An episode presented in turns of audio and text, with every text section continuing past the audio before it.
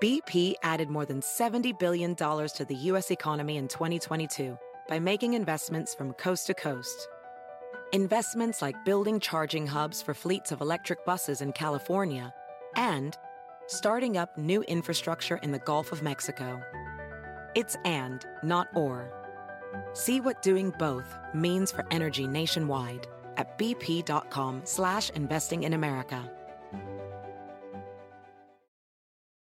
You might be right. It's simple, but something you almost never hear in politics today, with each side more concerned about scoring political points than solving problems. I'm Bill Haslam, a Republican. And I'm Phil Bredesen, a Democrat. We're former Tennessee governors, and we invite you to listen to our podcast, You Might Be Right. Join us and guests like Al Gore, Paul Ryan, Judy Woodruff, as we take on important issues facing our country. Listen and subscribe to You Might Be Right, a new podcast from the Baker School at the University of Tennessee.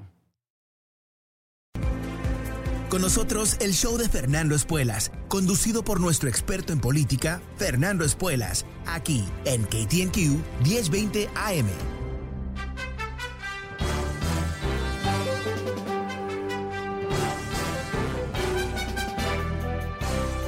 Hola, ¿cómo estás? Soy Fernando Espuelas desde Washington. Muy buenas tardes y gracias por acompañarme.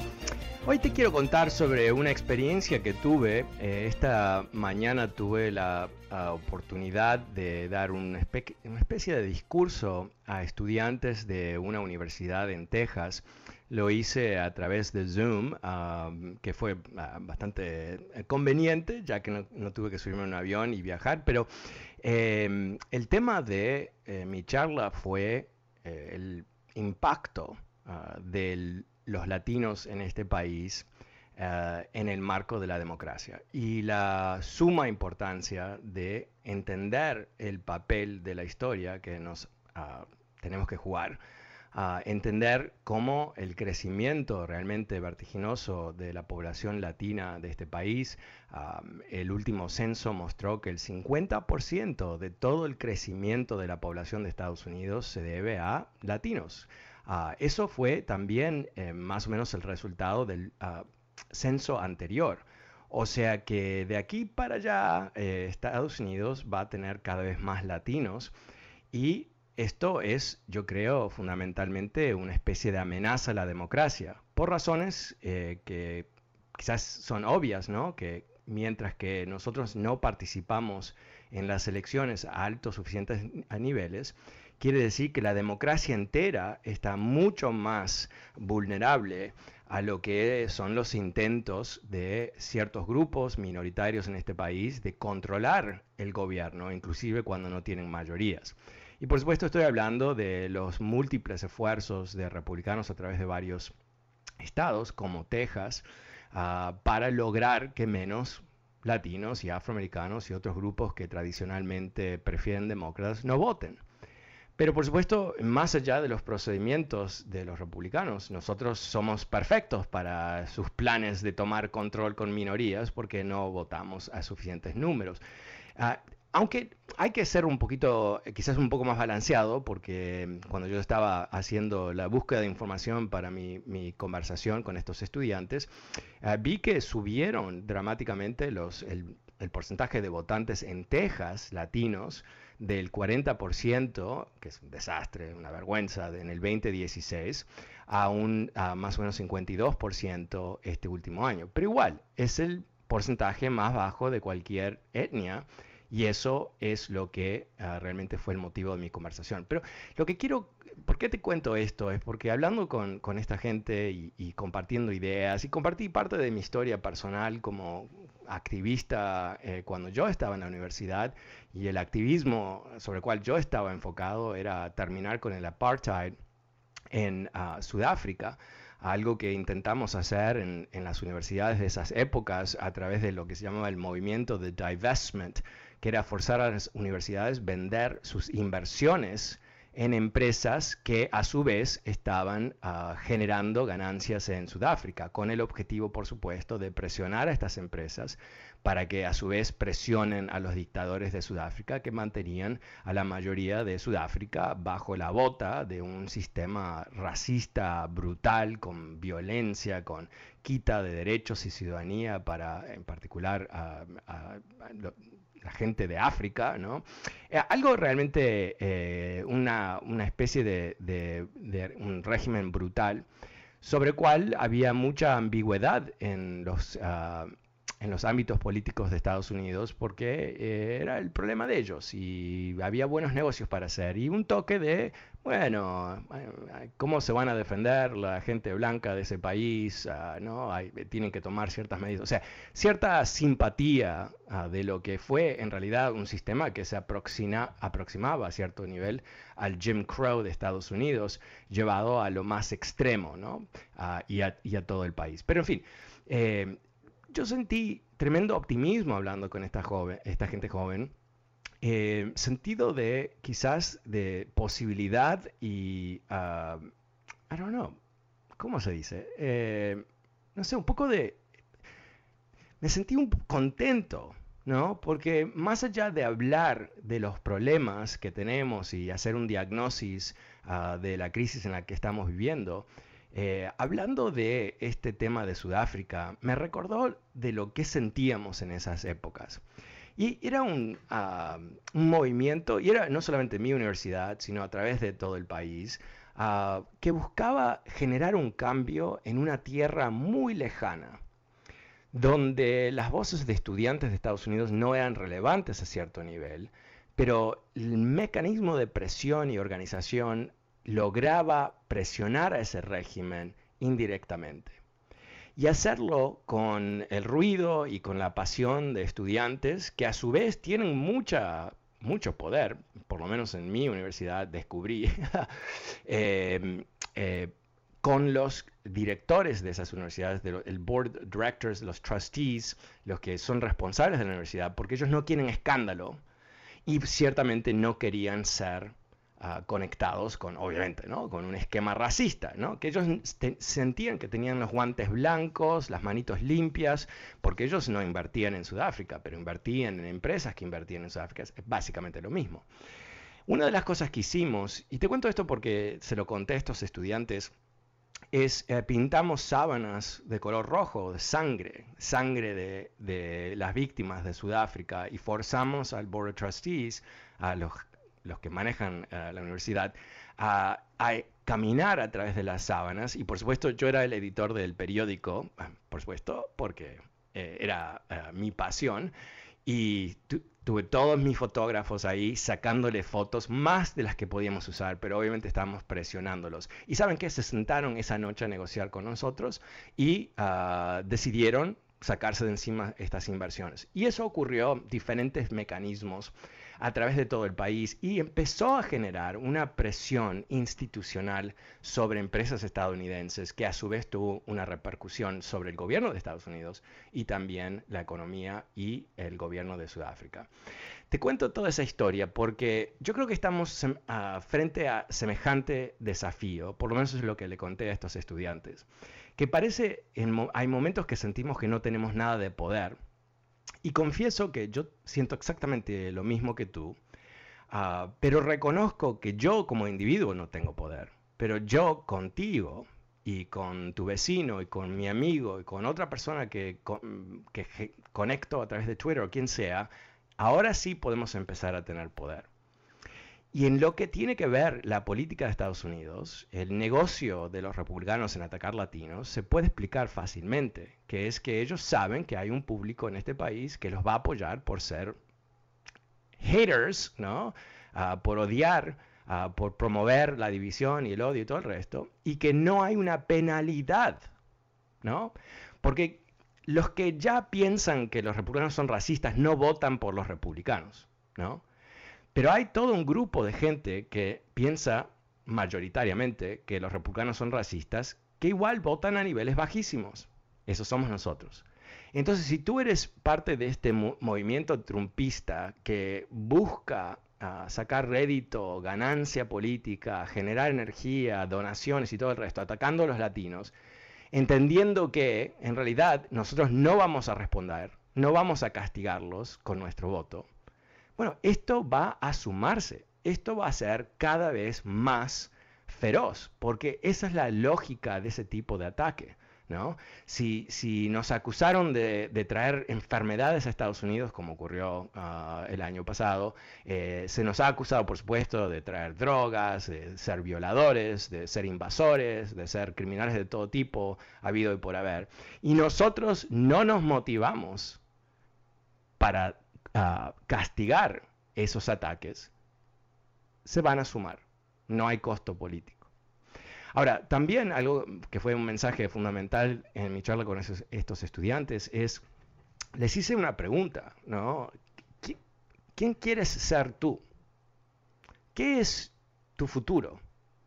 ¿Qué legado quieres dejar? Que es, una pregunta media ah, abstracta para alguien que está en la universidad porque son tan jóvenes, ¿no? Pero, ¿qué, piensas sobre el futuro? Imagínate en 10 años, le, pedí que se imaginen. ¿Cómo es ese mundo si estas tendencias siguen.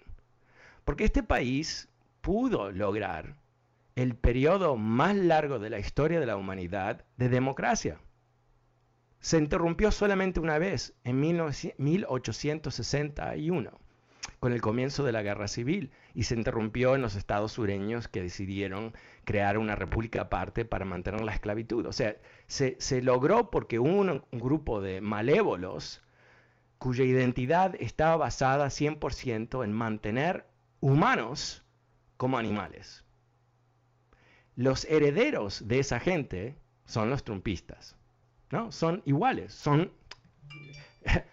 no hay que imaginárselo, ¿no? Imaginárselo. Eh, recordemos Charlottesville, cuando Trump ah, dice que los nazis y los, y los que eran los antinazis, que se estaban manifestando. ¿Por qué? Porque la comuna, la ciudad de Charlottesville quería bajar una estatua de un general del Confederacy, ¿no? Quería bajar un símbolo de los traidores a Estados Unidos, que no solamente fueron traidores, pero, pero querían traicionar a Estados Unidos para mantener humanos como animales. Más claro, moralmente, ese momento imposible. Nazis y Confederates, ¿no? fácil para un presidente. ¿Qué es lo que dijo Trump? Oh, you know, there are good people on both sides, ¿no? Hay, buena gente en ambos. Sí, claro, claro, claro. Porque eso es como pensamos sobre la historia, ¿no? Cuando hablamos sobre los nazis y los campamentos de concentración, eh, sí, había buenos judíos y buenos nazis, ¿no? Eh, lamentablemente los nazis mataron todos los buenos judíos, pero, pero son básicamente lo mismo moralmente. Esto no es algo que nos tenemos que imaginar en un futuro. Entonces yo le preguntaba a estos estudiantes, ¿cómo se ven en este país? Y que no se equivoquen en pensar que la vida es levantarse en la mañana y cepillarse los dientes y ir a ducharse y tomar una clase y después encontrarse con los amigos y, irse a dormir y hacerlo una vez más. Eso no es la vida, eso es simplemente un, un momento de tu vida. ¿Quién quieres ser? Bueno, eh, para mí, eh, no que recibí la respuesta, ah, pero definitivamente me encontré con lo que fue una energía muy saludable y eso me dio un toque de esperanza. Bueno, ¿qué, ¿cómo lo ves tú? El número es 844-410-1020, 844-410-1020. Empezamos la tarde con José, que está llamando, me dicen de San Francisco. Hola José, ¿cómo te va? Hola, ¿qué tal Fernando? Soy un, play, un fiel oyente tuyo. Gracias. Escucho todos los días. Este, fíjate que te quería comentar algo. Este, yo para esta vez que quería destituir a Miguel, sí. le a mis, a mis sobrinas, a mis primos que fueran a votar, lo intenté a votar. Igual cuando fue Biden su, su presidencia. Buenísimo. Pero fíjate que me estoy dando cuenta de que Ah, se le va a poner un poco más difícil al partido este, demócrata si no pasa la, la, la, reforma. ¿Sabes por qué? Porque muchos abogados están diciendo de que la parlamentaria no es nadie para decidir si pasan la ley o no la pasan. So, mucha gente se va a agarrar de eso y va a dejar de votar demócrata. Yo estoy un poco decepcionado, la verdad, por ese lado, pero pues me gustaría que, que, los demócratas fueran más persistentes y más hacer concretamente lo que ellos quieren hacer. Ya. bueno, Mira, eh, eh, yo, yo, creo que más que voluntad, ah, lo que le falta a los demócratas es la misma energía a favor de la democracia que los republicanos tienen en contra de la democracia. Eh, yo creo que eh, los demócratas se apegan a las reglas porque son un partido constitucionalista. Eh, la gente que apoya a los demócratas son gente que cree en la constitución. Pero el problema aquí es que están luchando contra un partido, el, partido trumpista, que no piensa que las reglas son para ellos, que no piensa que, que las leyes hay que obedecerlas cuando no es conveniente y que están dispuestos a destruir la confianza de, los estadounidenses en la democracia para lograr el poder. Entonces, no estamos hablando de una lucha ah, pareja. Eh, es, efectivamente, como el viejo dicho en inglés, ¿no? They, brought a knife to a gunfight, ¿no? Trajeron una navaja para una lucha de, fuegos de, revólveres. y, eso es ah, lo que a mí me preocupa como a ti. Ahora, eh, en términos de lo que van a decir los republicanos, de por qué no hay una reforma migratoria y todo eso, eh, recordemos que ellos mienten de la misma manera que eh, respiran, ¿no? Cuando abren la boca y hacen un ruidito con la garganta, usualmente están o estornudando o, o mintiendo. Y en este caso, por supuesto, estarían mintiendo, porque no es tan fácil como para que los demócratas simplemente ignoren las reglas del Senado cuando es un partido que no hace eso y no está para nada claro que si ellos ignoran las reglas, todos los 50 demócratas que tienen que decir que sí, van a decir que sí, porque muchos de ellos son parte de esta mentalidad, muchos de ellos son abogados y todo eso, y no van a simplemente ignorar las reglas, aunque los republicanos sin duda lo harían en cinco minutos y ah, lo han hecho uh, todo el tiempo. Entonces, eh, eh, perdón, ah, Fernando, el problema lo veo de que casi todos los abogados están diciendo de que la parlamentaria no tiene voz. Pero, pero no, sé a quién te refieres. ¿Qué abogados están diciendo eso? No entiendo. Escucho varios abogados este, por, por otros programas igual. Ok, bueno, pero, pero honestamente el mundo está lleno de abogados. Hay algunos que son muy buenos, hay algunos que son buenos. Muchos de ellos son inútiles, uh, mentirosos o gente que está tratando de generar un negocio a través de la mentira. ¿no? Obviamente eh, hay de todo tipo.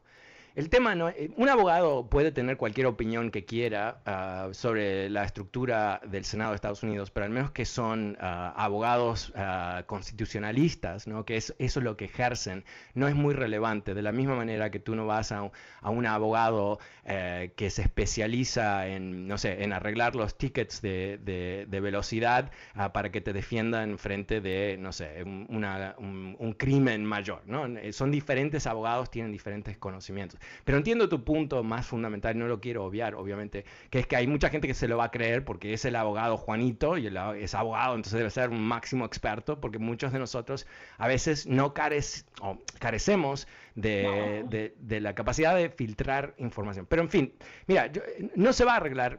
Lo que me fascina de lo que tú dices, que, que no estoy en desacuerdo con lo que tú dices, las percepciones es que a los, a los demócratas eh, no solamente tienen que tener 100% de los demócratas en acuerdo con una reforma migratoria. O sea, todos tienen que ser súper a favor. No puede haber ni uno que no esté. Si no, es la culpa de los demócratas. Los republicanos no aportan un voto, uno, uno, porque se hace una reforma migratoria mañana por la mañana si 10 republicanos de los 50 acompañan a los 50 demócratas. Pero eh, esta, esta gente no repite lo obvio, ¿no? Que es, pero, pero esperamos, acá los, los, demócratas tienen 50 votos, los republicanos cero. ¿Quién tiene la responsabilidad? Honestamente, ¿quién tiene la responsabilidad? No puede ser los demócratas. No puede ser que los demócratas tengan la responsabilidad por el bloqueo de los republicanos. Porque de eso se trata. No se trata de ningún otro tema. Los republicanos tienen una necesidad de tener el voto anti-latino, anti-inmigrante de este país. Es tan simple como eso. Entonces ellos no ven ningún beneficio para el país, ninguno, ¿no? Que sea más importante que el beneficio para ellos mismos. De eso se trata. este puede ganar. Ah, ¿Sabes, qué, José? Eh, vamos, a, vamos a lo siguiente. Si quieres, quédate en línea. Eh, yo tengo que ir a una pausa comercial. El reloj es el amo de la radio. Eh, pero yo vuelvo enseguida. El número es 844-410-1020. Soy Fernando Espuelas y vuelvo enseguida.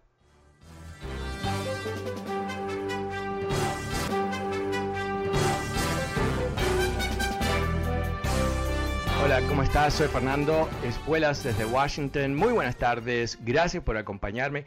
Te estaba contando sobre mi experiencia esta mañana eh, dando una charla a estudiantes en una universidad en Texas, algo que me dejó con una especie de, bueno, eh, optimismo, cierta esperanza de que la juventud de este país puede lograr grandes cambios para poder balancear lo que ha ocurrido, el desastre de los últimos años, quizás con mejores cosas en el futuro. Pero eh, no sé si está José todavía en línea, que me, estaba por contar por qué es que hay esta ah, percepción. Ok, José, ¿qué me ibas a contar de por qué es la percepción que es la culpa de los demócratas, aunque ellos tienen todos los votos, y no es la culpa de los republicanos cuando ellos no aportan ningún voto? José. Sígueme. Sí, eh, me ibas a contar algo. Sí, sí, me, estabas por contar algo, creo. La verdad que me preocupa que esto lo utilicen a los republicanos para, ahora sí que para ganar votos como latinos, digo yo. Porque como te digo, o sea, activistas demócratas que votaron por demócratas están diciendo de que el, el Senado de los demócratas o la Cámara puede pasar sobre la parlamentaria y aprobar la, la, reforma. No sé si eso es correcto o no es correcto, pero la gente lo está escuchando y pueda que en el día de mañana a los demócratas eso le afecte y, a ganar la, quizás, eh, yo, creo que, mira, eh, mi, mi percepción de las cosas es que los republicanos van a mentir sobre lo que sea eh, que no importa qué es lo que hagan los demócratas, los van a culpar ah, y si tienen que inventar ah, falsos eh, supuestos hechos, lo van a hacer sin problemas. Eh, también no me, no me ah, sorprendería aprender que hay republicanos en, diferentes programas de radio mintiendo. ¿no? Es, es la repetición de mentiras no es simplemente Trump y su más cercano grupo de, de, secuaces, sino que es mucho más amplio. ¿no? Es, es parte de una Bueno, es un, proceso de... Ahora que estás más tiempo en casa y quieres estar... Es un proceso de mentir ah, que lamentablemente ha infectado eh, todo el Partido Republicano, ¿no? O sea, en, estos tiempos, por ejemplo, ha habido varios gobernadores republicanos que han decidido prohibir que empresas privadas uh, requieran el uso de mascarillas, aunque el gobierno federal a través del CDC ha dicho que eso es lo que se requiere para poder controlar la pandemia. O sea, entendamos lo que eso implica, ¿no? Eh, estamos hablando de gobernadores que están mintiéndole a sus ciudadanos, están ah, eh, creando dudas una vez más sobre cuáles son las medidas necesarias para controlar la pandemia. El efecto de eso lo conocemos muy bien, más gente enferma, más gente que se muera. ¿Y lo hacen para qué? Para posicionarse como el enemigo de los demócratas. Entonces, un partido que literalmente está dispuesto a sacrificar las vidas de, sus ciudadanos para ganar una batalla política, es el partido que va a decir lo que quiera, lo, que se le antoje en cualquier momento eh, para tratar de lograr un rédito político.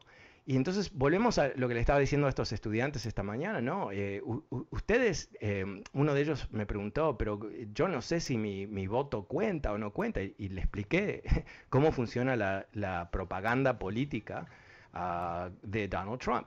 ¿no? Él empezó a proclamar fraude electoral en el 2016 cuando ganó las elecciones, pero perdió el voto popular y achacó la pérdida del voto popular a qué? A que los supuestos, eh, entre comillas, usando su palabra, los ilegales, ¿no?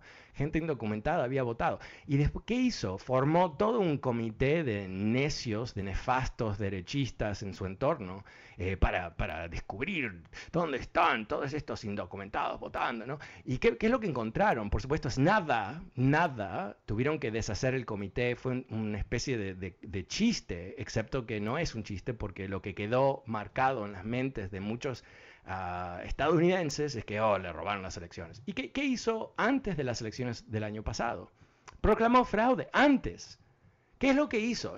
recordémoslo, porque es, a veces yo pienso que él hablaba tanto que paramos de escucharlo a cierto nivel y, hablaba de una manera tan imprecisa y tan, como se dice en, inglés la, palabra sloppy, ¿no? Que uno dice, ah, whatever. Ah, pero en realidad, ¿qué es lo que le está diciendo? Le está diciendo, si yo gano, gané. Si gana Biden, es, un fraude electoral. Así, así, así de, simple y abierto. Y eso es lo que está pasando ahora eh, a través del Partido Republicano, porque no hay ninguna duda que los mandatos para vacunar eh, gente es el mecanismo más obvio para proteger gente. Es lo más obvio. Porque toda la gente que se iba a vacunar porque entiende que es seguro, es, bueno, les salva la vida y, y, quieren volver a sus vidas, ya lo han hecho, más que nada. ¿Quién queda? Queda gente que dice, no, no, no, no, no, ok. Y queda otra gente que está, bueno, en una situación que yo no entiendo, eh, he leído sobre ellos, eh, son para mí una especie de misterio. ¿No? Eh, son gente que dice, no, no es que yo no lo haría, pero voy a esperar, ¿no? Porque después de que más de 2.000 vacunas han sido enchufadas en los brazos de la gente, igual yo quiero esperar, como que hay un momento mágico donde toda la evidencia que se ha sumado a través de ya 18 meses, ¿no? Más o menos, eh, no, no es real, ¿no? Y va a haber una gran sorpresa. O sea, es, es paranoico a cierto nivel, pero ok, whatever. ¿Qué pasa, por ejemplo, en United Airlines? Decidió hace un par de meses atrás decirle a los empleados, todos se tienen que vacunar. Fin de historia. ¿Y qué es lo que ha pasado? Es una empresa creo que tiene 80 mil empleados o más quizás. Ah, más o menos 100 personas decidieron no vacunarse y se van. ¿no? O sea, no tienen que vacunarse, se pueden ir a su casa. Y eso es lo que optaron a hacer. Pero ¿sabes qué? Ahora cuando te subes un avión de ah, United Airlines, tú sabes que la gente está vacunada. Y aunque puede haber otra gente en el avión no vacunada, otros pasajeros, eh, por lo menos no hay esa, uh, esa superdimensión de gente infectada alrededor tuyo. O sea, estas son las cosas que sabemos que, que funcionan, porque funcionan en, todo otro país, ¿no? Y funcionan, por ejemplo, en este en, California, en Washington, eh, lugares donde hay altos niveles de vacunación, ¿qué es lo que ha pasado? Bueno, la gente ha podido volver a cierta normalidad, está viviendo sus vidas, ha vuelto a trabajo, las escuelas están abiertas. En, mi área no hay niños enfermos, o sea, se enferma uno cada una vez por semana, cada dos, uno, nada más, fin de historia. ¿Por qué? Porque hay protección. Entonces, imagínate ser un gobernador de, bueno, de Texas, por ejemplo, Greg Abbott, que ha prohibido los mandatos, ¿no? ¿Y qué gana con eso? ¿Qué gana con eso? Bueno, obviamente más gente se va a infectar y un porcentaje de esa gente se va a morir. Eso gana, no sé cómo, pero eso es lo que él logra. Pero lo que él está diciéndole a, los eh, trumpistas es que yo soy más trumpista que Trump. Porque yo eh, me voy a oponer a Biden sí o sí, y aunque la, necesidad de controlar la pandemia no es de Biden exactamente, o sea, es su responsabilidad, pero o sea, si controlamos la pandemia, es bueno para el país, ¿verdad? Es lo más obvio, es bueno para la economía, es bueno para el empleo, es bueno para las escuelas, es bueno para todo. Pero ellos quieren que fracase Biden en el control de la pandemia. O sea, es clarísimo lo que están tratando de hacer. Y, esto no es simplemente, yo quiero hacer hincapié en esto, no es simplemente una jugada política, no, no es un anuncio ah, muy pícaro, ah, no es eso, es, bueno, se tienen que morir más gente, se va a morir más gente. Y eso es lo que, lo que va a ocurrir, nada más. Y, si, si, todavía estamos hablando de COVID el año que viene como una crisis que nunca termina, ganamos las elecciones. ¡Yay us! Eso es lo que está pasando. Bueno, el número es 844-410-1020. Pasemos con Araceli. Hola Araceli, ¿cómo te va? Hola, ¿cómo estás, Fernando? Gusto en saludarte. Ya tengo un ratito que no hablaba. Pues mira, este, yo, yo quiero decir eh, que, que no se les olvide que los enemigos republicanos siguen ahí, no se han ido y siguen están y están en el gobierno y siguen saboteando y bloqueando todo intento que se hace para la ayuda de, de, todo lo que se tiene que hacer como ciudadanía, eh, migración y todo eso. Y se está haciendo todo lo posible. Además, denle oportunidad. ¿Cómo dejó eh, Donald Trump todo el gobierno, cómo nos dejó a todos, qué nos ha hecho. Pues si no son, si no son enchiladas, en Chile Mesta, no, denle oportunidad, porque cuántas cosas han salido. ¿eh? Este Donald Trump y todos sus uh, pandilla o todos sus buitres siguen ahí y van a seguir ahí eh, dándonos problemas. que no se les olvide eso. Nunca. Exacto. No, Araceli, eh, exacto. Pero em, yo creo que, los pandilleros, e, esa es una buena palabra, te la voy a pedir prestada. Los pandilleros alrededor de Trump ah, tienen solamente un modelo de negocio, que es eh, ser pandilleros, ¿no? Crear ah, caos, violencia y generar ganancia de ese caos y violencia. Ah, y eso es lo que estamos viendo aquí. Lo que, lo que me da mucho temor, Araceli, es que em, eh, hay muchos votantes en este país que son ingenuos, en el mejor de los casos, o quizás están ah, enchufados en esa burbuja mediática de Fox News y ya no saben qué es la realidad. Y e, es esa gente que honestamente son el, pasto de, una, de, un, ah, de un movimiento fascista. Sí, dime. Sí, yo tengo una contestación para ti. Por eso, gracias a ti y gracias a todos los que los que estamos aquí todavía presentes apoyando lo que más conviene a, a, a, todos nosotros, ¿me entiendes? y, y, que nunca se les olvide los, los nombres de estos este traidores, uh, bolita de latinos, ¿eh? que están con Trump porque son vendidos, han vendido todos, son malinchistas, son traidores.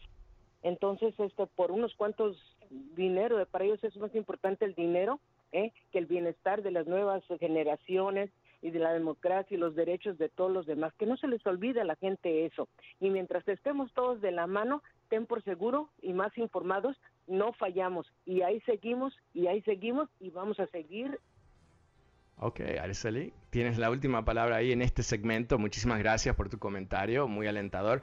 Yo vuelvo enseguida, soy Fernando Espuelas, el número es 844-410-1020. Llámame y cuéntame cómo lo ves tú. Uh, vuelvo enseguida, no te vayas.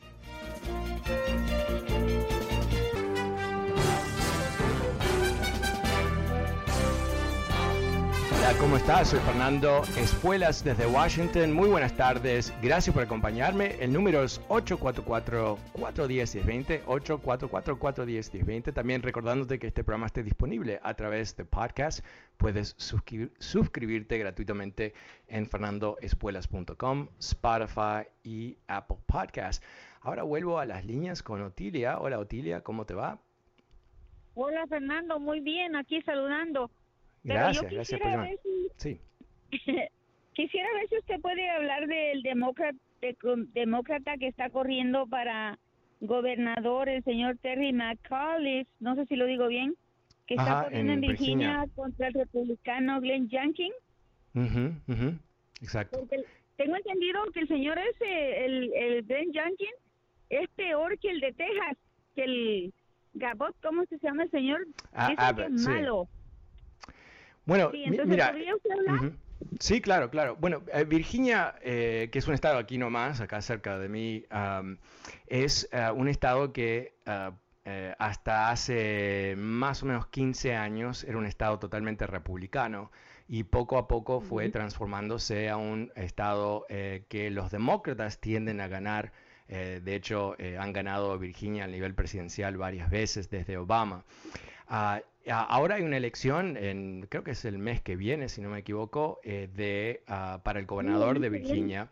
El, sí, ¿no? Eh, y Terry McAuliffe, que ya fue gobernador, es el demócrata, él tiene un alto, uh, una alta identificación con, con los demócratas clásicos, con Clinton y todo el resto. Youngkin, el, el republicano, es un ejecutivo de, de, un fondo de inversiones que a su vez tiene el apoyo de Trump. Y ah, lo que ha pasado aquí es que eh, ha sido una, elección muy, muy cerca, muy, ah, muy pareja.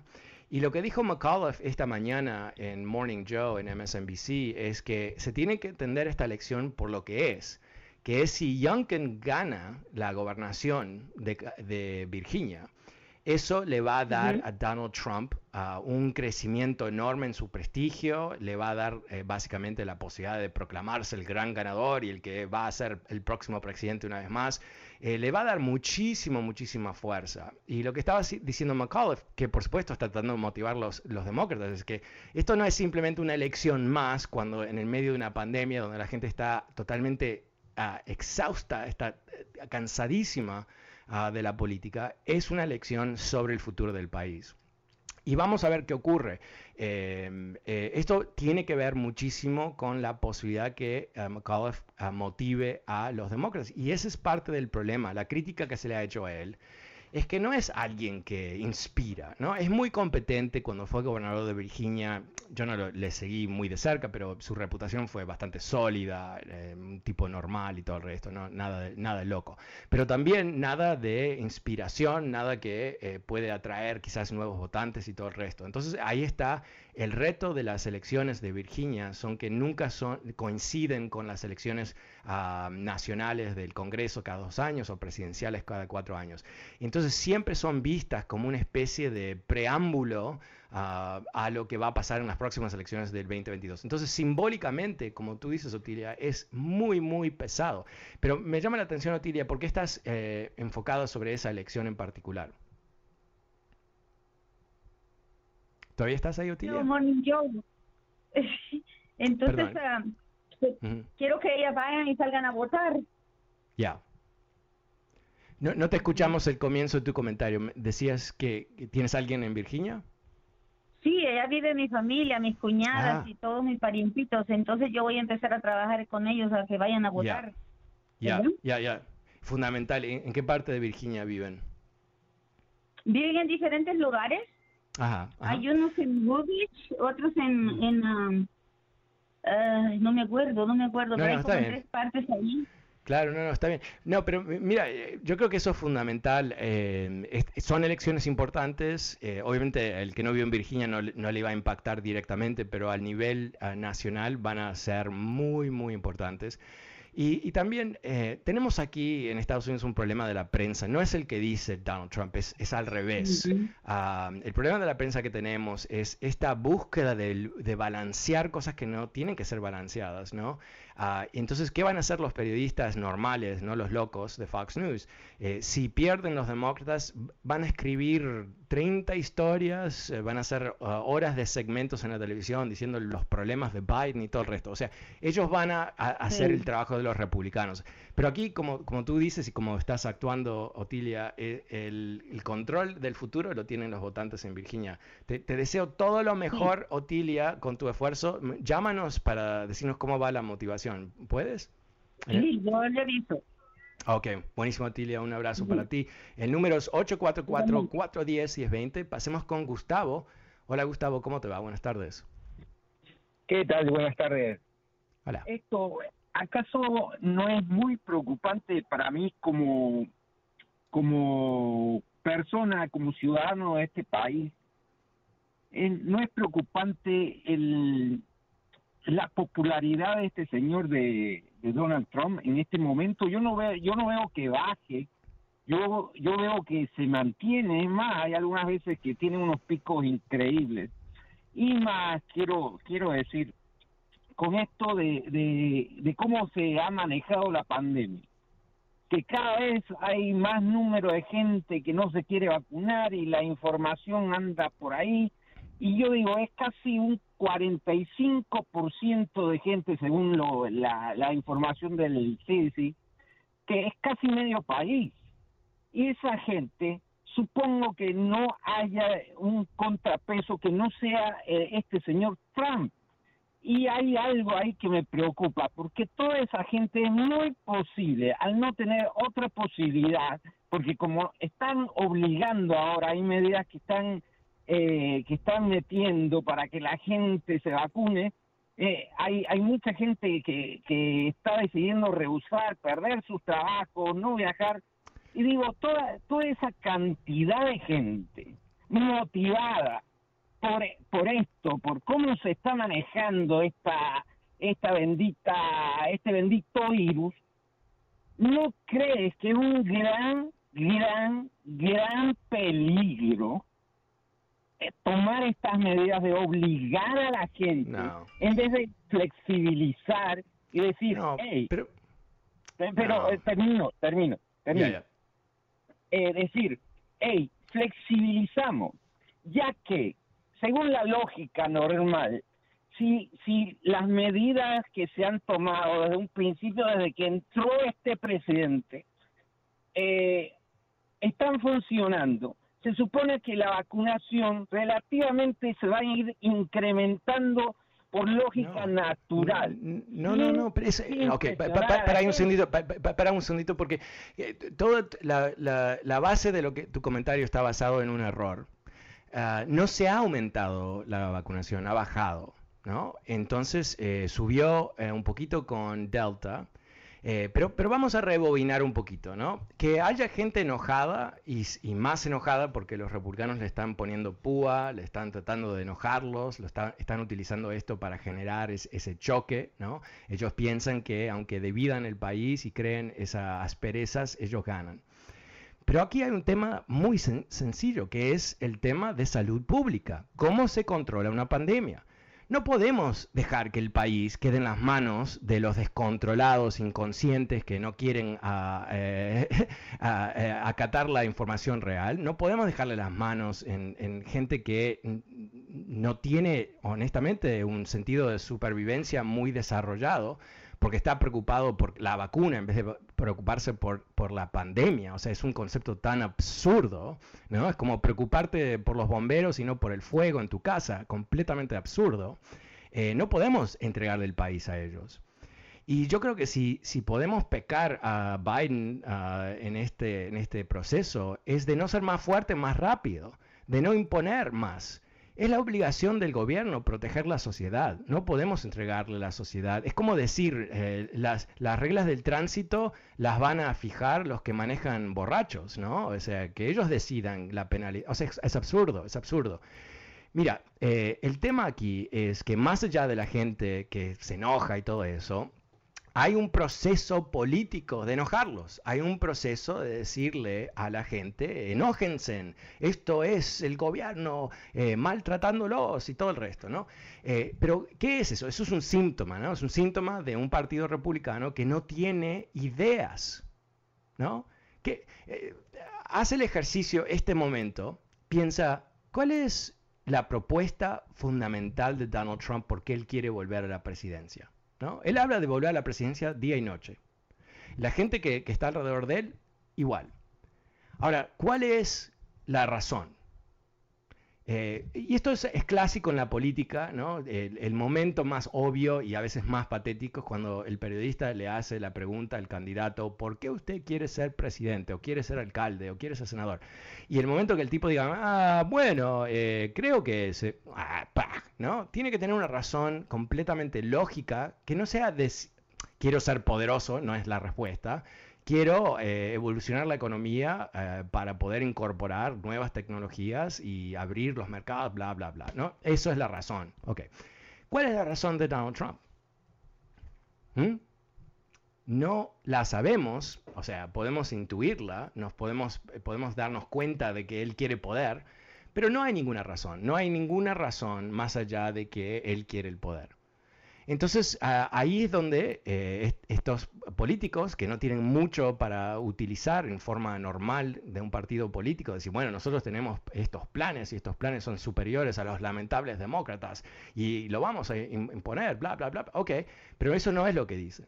Entonces, ¿qué es lo que dicen? Que, Biden es malévolo y un dictador y que las vacunas tienen un chip y que esto y que el otro y que lo... Nada que tiene que ver con la realidad, nada que tiene que ver con resolver un problema, sino es cómo crear esa, esa grieta, esa división. Entonces, frente a eso, eh, creo que tenemos que perder la noción de que podemos simplemente bajar los brazos y dejar que esta manada eh, nos domine y que, y que infecte a nuestros abuelos y que infecte a nuestros niños y que impida el crecimiento de la economía. Porque te, comento algo también, eh, son tan siniestros estos republicanos que ellos ven lo que, está pasando en la economía.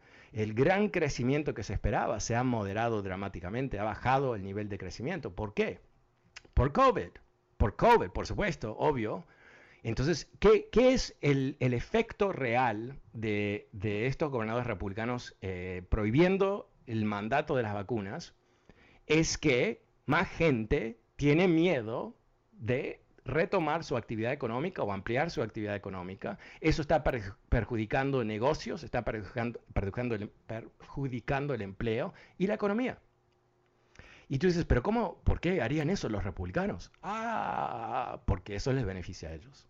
¿no? Aunque perjudique el país, aunque perjudique las pequeñas empresas que ellos dicen que son los grandes campeones de la gran empresa.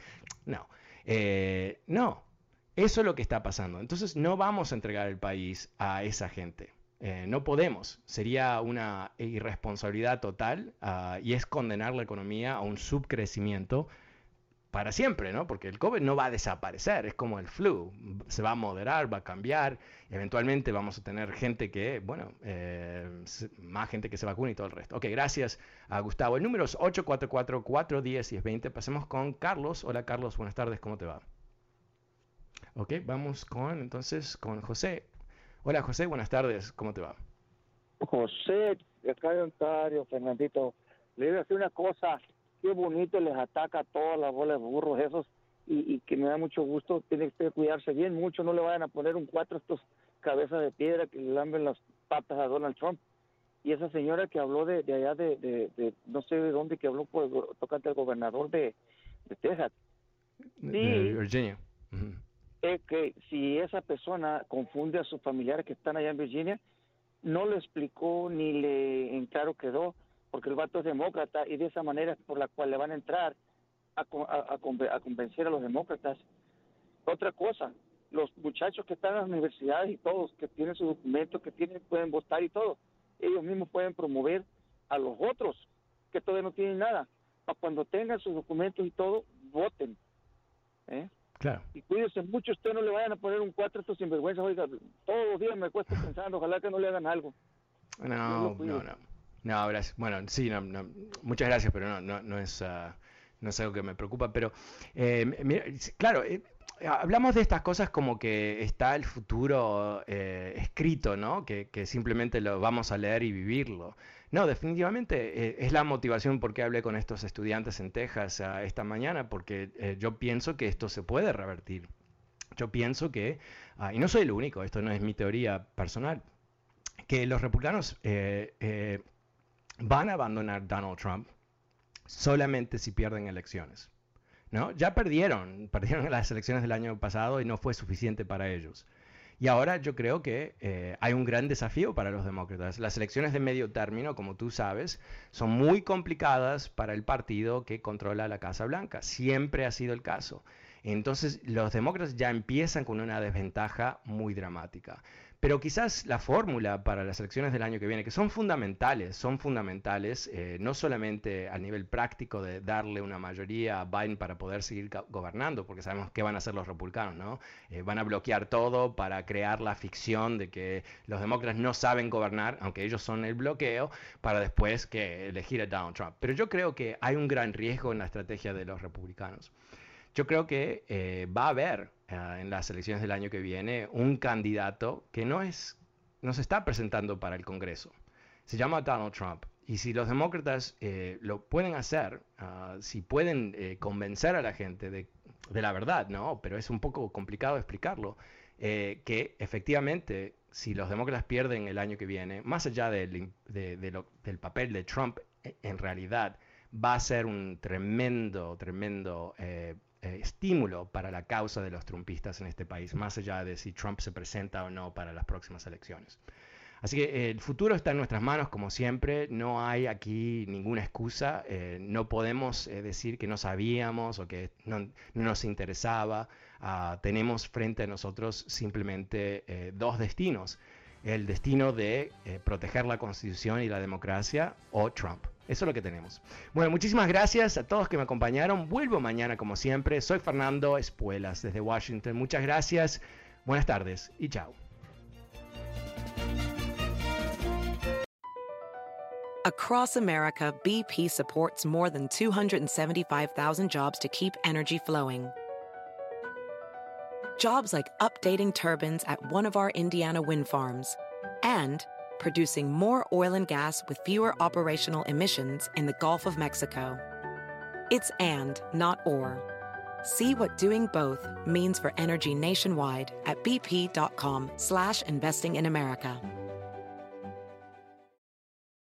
Can you remember a time when you thought someone you disagreed with might actually be right? In the new podcast, You Might Be Right, former Tennessee governors Bill Haslam and Phil Bredesen pose that question to guests like Paul Ryan, Al Gore, and Judy Woodruff. Come for the stories, stay for the substance and expert insights into some of the most challenging issues facing the country, including affordable housing, crime, and education. Listen to You Might Be Right a new podcast from the Baker School at the University of Tennessee, available wherever you get your podcasts.